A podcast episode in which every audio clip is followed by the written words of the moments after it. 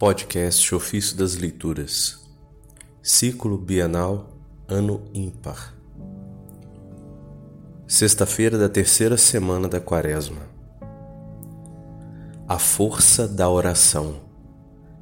Das homilias sobre a segunda carta aos Coríntios de São João Crisóstomo, bispo.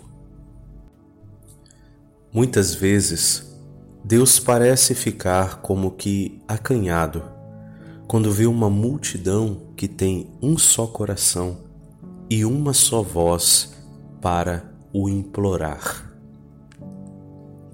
Apressemo-nos, pois, a unir nossas preces. Rezemos uns pelos outros, como faziam os coríntios pelos apóstolos. Assim cumprimos o preceito e nos estimulamos à caridade. E quando digo caridade, encerro nessa palavra todos os bens. Mostremos também mais solicitude em dar graças, pois, se agradecemos a Deus os dons concedidos ao próximo, com maior razão devemos agradecer-lhe os benefícios por nós recebidos. É o que fazia Davi ao dizer: Comigo engrandecei ao Senhor Deus, exaltemos todos juntos o seu nome. Salmo 33, verso 4. É o que reclama constantemente o apóstolo. Sigamos esse conselho publiquemos por toda a parte os benefícios de Deus, para associar todos os irmãos às ações de graças que lhe rendemos. Quando publicamos os benefícios que recebemos dos homens, não aumentamos sua benevolência para conosco?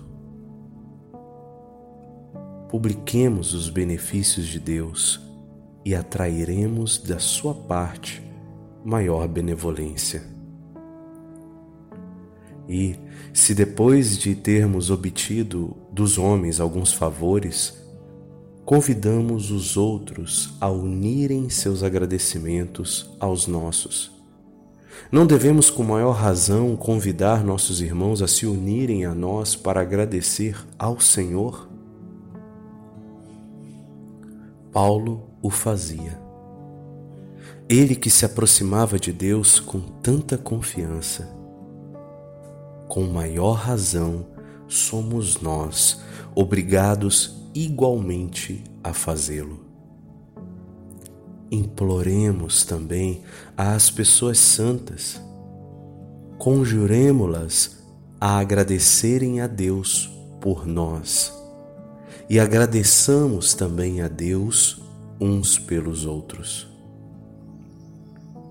Isso é dever, sobretudo, dos sacerdotes. Não existe função mais elevada do que essa. Quando subimos ao altar, começamos por dar graças ao Senhor em nome do mundo inteiro pelos benefícios comuns que todos receberam de sua generosidade.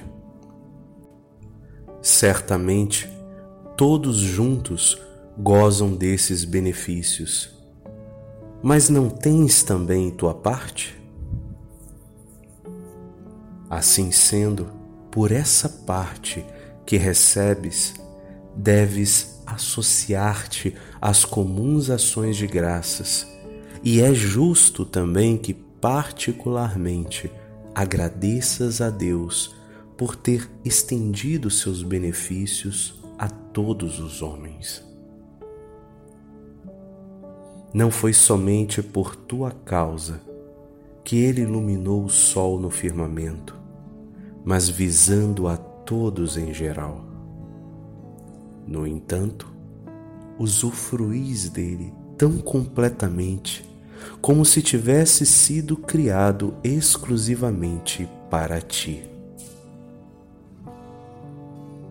Foi para a utilidade de todos que Deus o fez tão grande e tu, sozinho, o vês tão imenso quanto todos os mortais juntos. Por conseguinte, tua gratidão deve igualar a comum gratidão do gênero humano inteiro.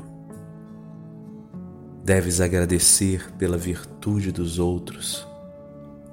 Os benefícios que Deus nos concede são também para o proveito dos outros. Se tivesse havido somente dez justos em Sodoma, não cairiam sobre eles as calamidades que sofreram. Agradeçamos a Deus com liberdade e confiança os méritos de nossos irmãos. É uma antiga lei que se arraigou na Igreja. Assim, Paulo dá graças pelos romanos, pelos coríntios, pelo mundo inteiro.